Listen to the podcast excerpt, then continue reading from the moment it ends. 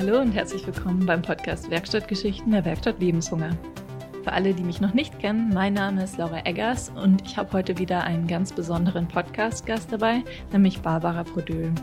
Barbara ist Ernährungsberaterin und systemische Familientherapeutin und wir sprechen heute über das Thema Ernährungsberatung bei Essstörungen.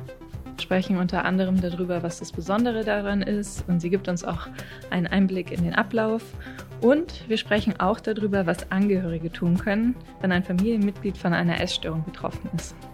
Das Gespräch ist auf jeden Fall total informativ und sehr interessant und spannend und ich freue mich, dass ihr heute wieder mit dabei seid.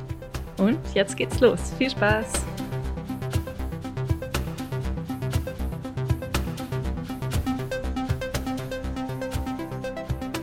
Ja, herzlich willkommen, Barbara, hier im Podcast. Ähm, ich würde dich einfach bitten, dass du dich erstmal vorstellst für unsere Hörerinnen, ähm, damit jeder auch weiß, wer du bist und äh, was du so machst. Ja, mein Name ist Barbara Prodöl. Ich bin von Beruf Diätassistentin, also Ernährungsberaterin und systemische Familientherapeutin und äh, arbeite hauptsächlich in der Beratung und in der Prävention mittlerweile und mache aber auch viele Einzelberatungen für Personen mit Essstörungen bis 25 Jahren und ich mache auch Multiplikatoren-Schulungen oder auch schon mal Elternschulungen zu diesem Thema. Mhm, spannend. Jetzt hast du gesagt, systemische Beraterin. Kannst du mir vielleicht ein bisschen erzählen, was systemisch bedeutet oder ja. was das ist?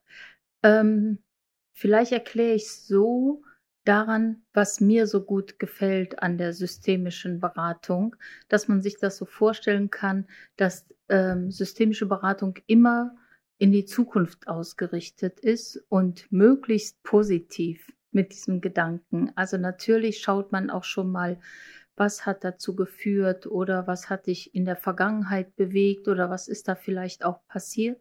Aber der Grundgedanke ist, dass es in die Zukunft gerichtet ist. Das heißt, wie hättest du deine Zukunft gerne zum Beispiel oder auf das Thema Ernährung und Essen bezogen? Ähm, welche Ernährung hättest du gerne? Mhm. Ja, spannend, total schön. Mhm. Und ähm, du machst ja jetzt Ernährungsberatung für Personen mit Essstörungen, richtig? Mhm. Ja. Was ist denn daran anders oder was ist das Besondere an der Art, wie du Ernährungsberatung anbietest? Mhm. Mm, bei der systemischen Beratung ähm, schaut man auch immer auf das System. Das heißt, das System ist ja dann meistens meine Familie, mein Umfeld, mein Partner oder meine Partnerin, ähm, vielleicht auch je nachdem, wie eng das ist, meine Kollegen, vielleicht spielen auch Freunde eine große Rolle, aber ähm, sehr genau guckt man tatsächlich in den Familienverbund und ähm, Ernährung ist etwas sehr Persönliches. Also so die meisten Leute wollen nicht mal eben im Nebenher gefragt werden, sag mal, äh, was hast du eigentlich gestern alles gegessen, sondern dann merkt man schon bei dieser Frage, wie privat das ist. Und äh, das Systemische bezieht ja die Familie und das System ein und versucht dieses sehr private Thema auch sensibel, aber effektiv dann aufzuarbeiten. Für meine Arbeit heißt das als Beispiel, ähm, dass ich, glaube ich, behaupten kann, dass ich keine klassische Ernährungsberatung mache. Also die Vorstellung, die viele haben, die zu mir kommen, ist, ich schreibe dort einen Ernährungsplan und äh, oder ähm, bekomme dort einen Ernährungsplan, an den muss ich mich dann halten. Ein bisschen ist auch oft die Befürchtung, ob ich will oder nicht. Und all das passiert bei mir nicht. Also ich versuche keine Pläne zu schreiben, keine festgelegten Dinge, sondern das Essen soll zu dem jeweiligen Leben passen. Mhm. Und dann kann man auch schon mal ganz kleinschrittig werden. Also als Beispiel, ähm, vielleicht fällt es einer Klientin sehr schwer, ein Frühstück einzunehmen. Und dann würde ich nicht sagen, dann isst du bitte zwei Scheiben Brot oder zwei Brötchen, wie man schon mal in einem Klinikaufenthalt lernt, sondern äh, wir würden dann erarbeiten, was brauchst du, damit du frühstücken könntest. Und was könntest du dir vorstellen zu frühstücken? Und ich gehe immer davon aus, dass jede Menge ja mehr ist, wenn es vorher nichts war. Mhm. Das stimmt. Mhm. Und dann ähm, kann man so ein bisschen schauen, was ist machbar. Mhm. Okay. Das heißt, da ist so Selbstbestimmung einfach ein wichtiger Wert. Ein sehr wichtiger Wert. Mhm. Okay, ja. ja. Weil ich kann ja nur begleiten für eine gewisse Zeit lang. Ähm, und dann ist natürlich das Ziel, a, die Selbstbestimmung, auch sich kennenzulernen, was mag ich, was mag ich nicht ähm, und wie setze ich das um, wenn ich, ich bleibe mal bei dem Beispiel, frühstücken möchte. Mhm. Also wie schaffe ich das zu frühstücken, wenn ich mich selber auch dazu entschieden habe? Auch das ist in der ambulanten Therapie grundsätzlich anders als in der stationären Therapie. Ich ähm, treffe ja meine eigenen Entscheidungen. Das heißt, in der Therapiestunde kann man natürlich etwas besprechen, aber die Arbeit muss ja die Klientin oder der Klient selber machen. Mhm. Ja, total spannend. Wenn man jetzt so zu dir kommt und sagt, okay, ich möchte äh, zusammen mit dir eine Ernährungsberatung machen, wie läuft das denn so ab bei dir typischerweise? Mhm. Mm. Also ich mache schon beim den ersten Termin ist so ein Kennenlerntermin und auch ein bisschen eine sogenannte Anamnese. Das heißt, ich stelle garantiert viele Fragen zum Alltag, weil ich ja wie eben schon gesagt, das Essen soll zum Leben passen und nicht das Leben zum Essen angepasst werden. Und deswegen ist es zum Beispiel für mich wichtig, ähm, wie der Alltag der Person aussieht, auch mit wem lebt sie zusammen, ähm, wie sehr sind diese Menschen beteiligt oder gibt es da auch Wünsche, da was zu verändern, also dass andere ein Verhalten zeigen, was nicht hilfreich für diese Person ist. Mhm. Ähm, aber auch zum medizinischen Ding frage ich auch, weil das ist natürlich, bleibt wichtig. Mhm. Wenn jemand mangelernährt ist oder stark unterernährt, ähm, dann ist natürlich Gewichtszunahme ein wichtiges Thema. Mhm. Wenn aber jemand Richtung Normalgewicht schon geht, ein BMI von 17 oder 18 hat, dann zum Beispiel interessiert mich das Gewicht nicht, sondern mich interessiert dann nur in der Zusammenarbeit, was möchtest du verändern äh, und wie, was könnte dazu hilfreich sein. Mhm. Okay, ja. Wenn man jetzt so kurz vor dieser Entscheidung steht, dass man vielleicht sagt, okay, ähm, ich habe ein Problem mit dem Essen, ich suche Ernährungsberatung. Worauf muss man denn achten, wenn man einen Ernährungsberater wählt? Mhm. Mm, ich würde schon empfehlen, darauf zu achten, dass äh, Therapeutinnen oder Therapeuten, also Ernährungsberaterinnen oder Ernährungsberater, sich auskennen mit dem Thema. Mhm. Ne? Viele Menschen haben genau so eine gegenteilige Erfahrung gemacht, dass sie dann ein vorgefertigtes Blatt vielleicht sogar bekamen. Ähm, da steht dann drauf, das und das sollst du essen. Ich persönlich halte das für nicht hilfreich mhm. bei dem Thema Essstörungen, sondern dass man ruhig nachfragt. Man selber ist ja Kunde. Mhm. Und so wie ich ja woanders auch als Kunde oder Kundin auftrete, kann ich das dabei auch. Also ruhig fragen, haben Sie Erfahrung? Äh, haben Sie vielleicht Weiterbildungen? Was sind Sie von Beruf? Mhm. Ernährungsberatung ist leider kein geschützter ähm, Begriff. Da sollte man darauf achten, dass es Diätassistentinnen sind oder Diplom-Ökotrophologen und dass man beide Berufsarten sollten die Weiterbildung zur Ernährungsberaterin der Deutschen Gesellschaft für Ernährung gemacht haben. Das wird abgekürzt mit DGE. Mhm. Steht dann immer so dahinter. Okay. Mhm. okay. Und eine systemische Beratung ist noch nicht so gängig, mhm. aber ich kenne schon einige Kolleginnen, die diese Weiterbildung auch gemacht haben. Okay. Mhm.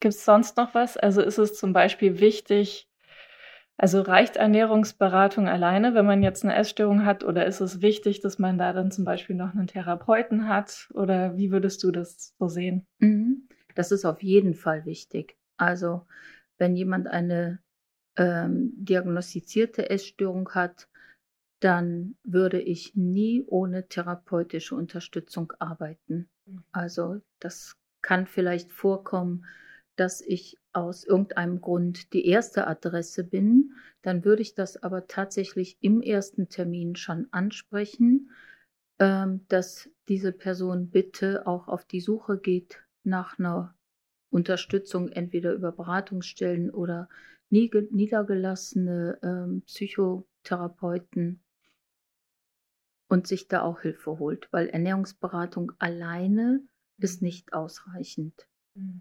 Ne? Es ist, ich glaube, Essstörung ist so ein Thema, wo es gut ist, all diese Hilfesysteme, die für einen selber hilfreich sind, sich nach und nach zusammenzusuchen. Ne? Es gibt ja auch äh, Personen, denen hilft zum Beispiel dann auch Ergotherapie, also Psychotherapie sollte auf jeden Fall auch sein, da eine Unterstützung. Ähm, Musiktherapie, Kreativtherapie, all das zum Beispiel, was die Werkstatt Lebenshunger ja auch anbietet. Mhm. Ähm, und dass ich für mich so herausfinde, was passt zu mir. Mhm. Okay. Aber daran erkennt man zum Beispiel auch garantiert äh, professionelle Ernährungsberaterinnen, mhm. keine Ernährungsberaterin, keine Diätassistentin, keine Diplom-Ökotrophologin würde das Thema Essstörung ohne therapeutische Unterstützung behandeln. Okay, das heißt, da hat man dann schon mal genau auch mal schon mal so einen Hinweis, dass die Ernährungsberaterin vielleicht sich mit dem Thema noch nicht so auskennt. Genau, so eine mhm. Qualitätssicherung. Mhm, sehr gut. Okay. Also was ich jetzt so gehört habe, geht es bei deiner Form von Ernährungsberatung ja irgendwie gar nicht darum, dass du bestimmte Lebensmittel vorschlägst oder ähm, dass du jetzt sagst, so, man sollte besonders viele Gurken essen oder was weiß ich, sondern es geht wirklich eher so darum, was ist machbar. Habe ich das richtig verstanden? Ja, mhm. mit Hinblick, glaube ich, darauf, wo steht diese Person gerade. Also es kann ja auch sein, dass äh, es Personen sind, die zum Beispiel einen stationären Aufenthalt hinter sich haben mhm. und da schon viel gelernt haben, vielleicht es ihnen auch möglich war, äh, relativ regelmäßig wieder zu essen, dann sind die Fragen vielleicht ja auch anders. Dann könnten solche Fragen sein wie, äh, was brauche ich denn, äh, um mich ausgewogen zu ernähren? Oder wie viel brauche ich? Die Frage nach der Menge kommt oft. Woher weiß ich, ob ich genug gegessen habe, zu wenig, zu viel? Wie schätze ich das ein, dass wir sowas trainieren? Auch eher dann über Augenmaß und nicht über solche Hilfsmittel wie Abwiegen oder Aufschreiben, mhm. sondern wir würden dann das Augenmaß trainieren. Wie kann ich erkennen, ob ich ausreichend gegessen habe? Mhm. Ähm, aber wenn zum Beispiel jemand sehr am Anfang steht und noch sehr, also Essen an sich sehr problematisch ist, dann macht es ja nicht viel Sinn zu sagen, du solltest das und das und das essen.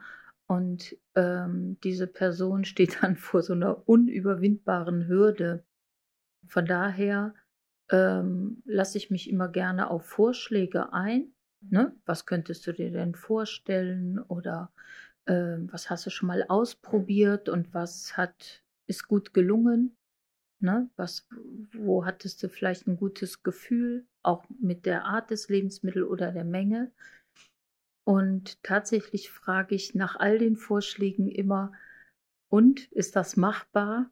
Und dann stelle ich oft fest, dann kommt noch mal so eine Selbstüberprüfung und dann kommt auch manchmal ein Nein. Mhm. Und dann fangen wir wieder von vorne an. Und aber das alles Also das ist ja nicht schlimm, wenn man dann zu einer Erkenntnis kommt, da bin ich noch gar nicht, das schaffe ich noch gar nicht.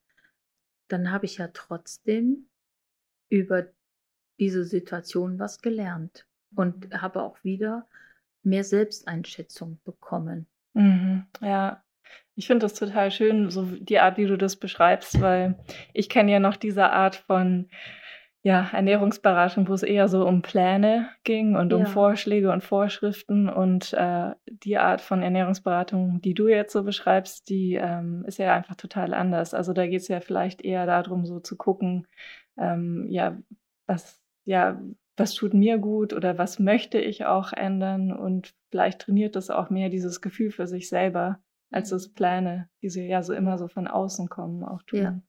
Und die Übung der Selbsteinschätzung, glaube ich, hilft auch in anderen Situationen, nicht nur wenn es ums Essen und Trinken geht. Mm, ja, das ja. Ne? kann ich mir vorstellen. Und ja. ähm, es kann ja auch sein, dass ich Vorschläge mache und die passen gar nicht zu dieser Person. Und das sind auch manchmal Übungen. Deswegen gibt es bei mir auch keinen, ja, Sprache ist ja immer sehr mächtig, ne? wie wir, glaube ich, alle schon in unserem Leben feststellen konnten.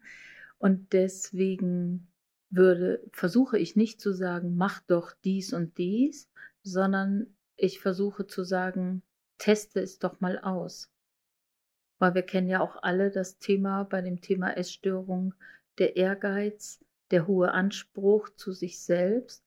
Und wenn ich sage, mach das und es gelingt nicht, scheint es ja wie ein Versagen daherzukommen. Wenn ich aber sage, teste das, probier es doch mal aus. Mhm. Ein Test beinhaltet immer ähm, ein, es gelingt oder läuft gut oder es gelingt nicht. Das gehört zu jedem Testverfahren dazu. Also es darf auch nicht gelingen. Mhm.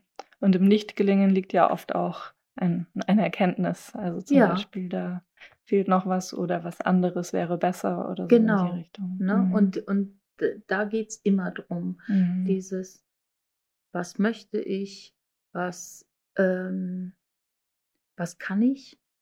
Ne? Vielleicht möchte ich ja auch schon viel mehr, aber es gelingt mir nicht. Ne? Mhm. Es gab mal eine Situation, da hat mir eine Klientin meiner Ansicht nach ein sehr, sehr schönes Kompliment gemacht.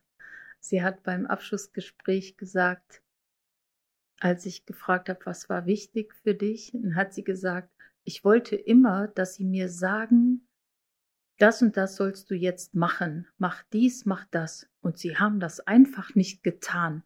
Und das fand ich toll.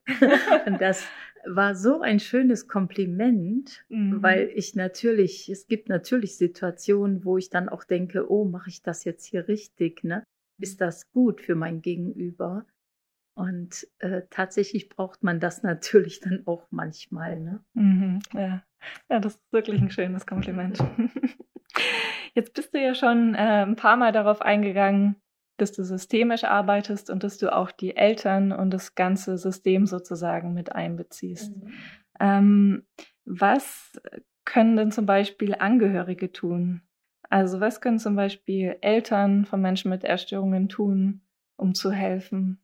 Hast du da vielleicht noch ein paar Hinweise oder Ideen? Ja, auch das muss man im Vorhinein sagen, ist natürlich immer sehr individuell. Na? Und äh, das ist ja auch dann wichtig, dass ich darauf eingehe. Wichtig finde ich, dass Eltern immer darauf schauen, dass sie auch gut für sich selber sorgen und nicht nur in diese Situation kommen, äh, ich muss für mein Kind doch sorgen, ich muss mich selber absolut beiseite stellen, nur damit es meinem Kind gut geht. Mhm. Das wird nicht gelingen wenn es dann so läuft. Dass es der Wunsch ist der Eltern oder auch aus so einer Not kommt, dieses Gefühl ist mehr als verständlich. Hilfreich für alle Beteiligten ist es nicht. Also es ist, hilft tatsächlich den Kindern mehr, wenn sie sehen, meine Eltern kümmern sich auch um sich selber und es geht ihnen gut, weil tatsächlich sind, erlebe ich oft, dass Klienten auch es sehr schwer tragen, dass sie sehen können, wie sehr ihre Eltern leiden und ähm, haben dann auch noch mal so das Gefühl, ich bin schuld daran. Also so grundsätzliche Hilfestellungen sind auf jeden Fall, die Dinge klar anzusprechen. Hört sich so leicht an, ist oft so schwer, aber ist zu üben, auch das. Ne? In Ich-Botschaften zu sprechen, also solche zum Beispiel bei den Esssituationen, da zeigt sich oft wieder, wie sensibel diese Struktur ist, dass es wirklich in vielen Familien dann am Esstisch wortwörtlich knallt. Ähm, und dann nicht zu sagen, du isst ja nichts und äh, jetzt isst das doch, sondern wirklich zu sagen, ich sehe, dass du jetzt gerade nichts isst. Und ich mache mir Sorgen. Also eher dieses. Mhm. Okay. Ja. Und ist mein Gegenüber so wirklich auch in der Not der Rechtfertigung. Mhm. Ja. ja. Verstehe. Also du hast jetzt einmal gesagt, so dass die Eltern auf Selbstfürsorge achten sollen. Äh, dann meintest du jetzt klare Kommunikation, also Ich-Botschaften zum Beispiel. Mhm. Gibt es noch irgendwas, was hilfreich sein kann? Ja, ich würde den Familien empfehlen, bei ihren Essstrukturen zu bleiben. Mhm. Also ähm, nicht die Zeiten zu verändern. Also manche Essgestörte haben ja klare Zeiten, wann sie essen können, dürfen, wann die Krankheit es erlaubt oder nicht, sondern dass die Familie sagt, wir haben diesen Rhythmus so und so immer gehabt, äh, wir bleiben dabei. Ne? Die Klienten dürfen gerne sich wünschen, dass zum Beispiel ein Elternteil sich dazusetzt. Aber auch das, also es ist ja auch eine Übung für Klienten, auch die Wünsche klar und deutlich auszusprechen. Ne? Eltern gehen oft davon aus, ja, ich lasse mein Kind nicht alleine essen und ich setze mich immer dazu. Und keiner hat in der Familie geklärt, ist das jetzt hilfreich für alle Beteiligten oder nicht. Also, und dass man drüber redet. Das braucht man ja nicht immer alleine machen in der Familie. Wenn es zum ums Thema Essen geht, kann ich auch als äh, Moderatorin sozusagen auch gerne sowas anbieten. Also das haben wir hier auch schon in meinen Beratungen gemacht, ähm, dass vielleicht auch Klienten sagen, ach, ich würde gerne mal das und das meinen Eltern sagen oder die wissen gar nicht, wie es mir geht und dass ich mich sozusagen als Sprachrohr dann auch anbiete und wir uns alle an einen Tisch setzen, aber auch jeder seine Wünsche sagen darf, auch Eltern.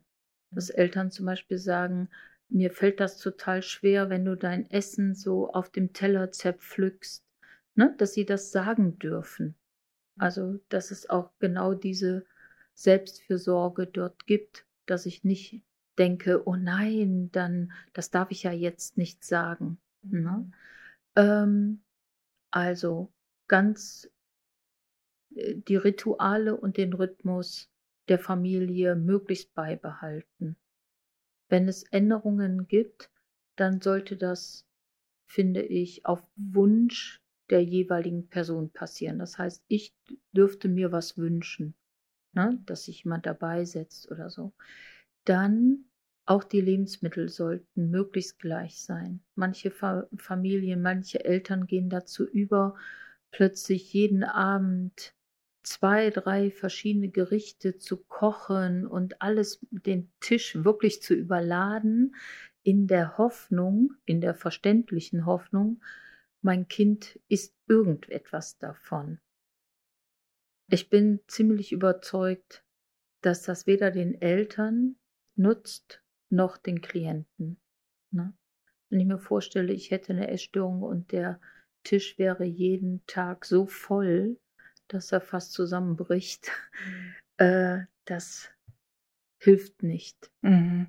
Und wenn man da systemisch denkt, wäre es ja dann auch so, dass sozusagen die Essstörung sozusagen so eine große Macht im Familiensystem bekommt, ja. oder? Also dass dann sozusagen alle handeln der Essstörung zuliebe und ähm, das dann vielleicht weniger den Menschen im genau. System hilft. Ja. Es gibt natürlich noch ein Thema, was besonders ähm, essgestörte Mädchen trifft, die gerne anfangen dann zu kochen und zu backen. Und irgendwer muss es ja essen und das sind dann die Angehörigen, gerne die jüngeren Geschwister. Also, dass man auch darauf achtet. Da passiert manchmal eine Situation, die sehr am Anfang sehr angenehm ist für die Familien.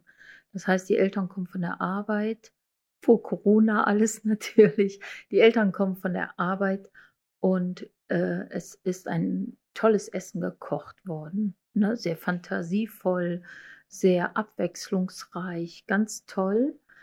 Ähm, da gibt es ganz klare Regeln. Also eine Essgestörte, es gäbe von der Familie die Erlaubnis, dass die Essgestörte dies tut, wenn sie mit isst. Und zwar nicht ach, ich habe eben in der Küche schon so viel gegessen beim Kochen, sondern wirklich auch eine Portion am Tisch mit isst. Ansonsten würde ich tatsächlich den Eltern empfehlen, zu sagen, nein, das essen wir nicht. Ne? Oder wir geben auch nicht sehr, sehr viel mehr Budget der Familie aus für all diese aus gefallenen Lebensmittel, die dann plötzlich gekauft werden. Also dass man tatsächlich auch wirtschaftlich ein bisschen schaut, äh, was haben wir vorher für Essen ausgegeben und was geben wir jetzt aus. Ne? Solche Regeln. Es gibt tatsächlich auch Fälle, wo plötzlich Angehörige, besonders die Geschwister, äh, plötzlich Richtung Übergewicht gehen weil eine essgestörte ähm, Patientin oder Klientin ähm, ja sich selber das ja nicht erlauben kann, das gekochte oder ganz oft auch das gebackene zu essen. Und eine Familie, die vorher vielleicht einmal in der Woche Kuchen gegessen hat, wird jetzt jeden Tag plötzlich versorgt mit Kuchen, auch in Mengen, dass sie wirklich gegessen werden müssen. Also da darf man gerne einen Riegel vorschieben. Und wichtig finde ich auch, dass Eltern sich erstmal zusammensetzen und sagen, welche Regeln sind uns eigentlich wichtig? Also angenommen, wir hätten jetzt das Thema Essstörung nicht in unserer Familie.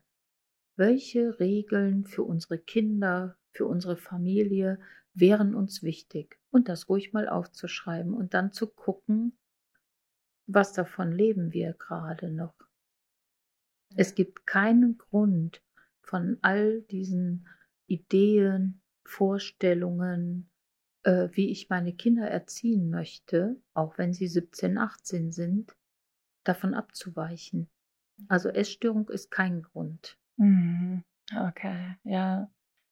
Ja, das heißt, was du jetzt so im weitesten Sinne gesagt hast, ist die Struktur, die man vorher hatte, die zerfällt ja wahrscheinlich relativ schnell, wenn mhm. so eine Essstörung auftaucht. Und die sozusagen versuchen wieder einzuführen oder einfach auch aufrecht zu erhalten. Mhm. Bei dem Ganzen finde ich es auch wichtig, das ist mir über meine Beratung aufgefallen, dass auch da die Kommunikation geübt wird. Also nicht, dass Eltern ähm, davon ausgehen, ich habe mal gehört oder ich habe mal gelesen, das und das sollte man tun, auch das, was ich jetzt erzähle.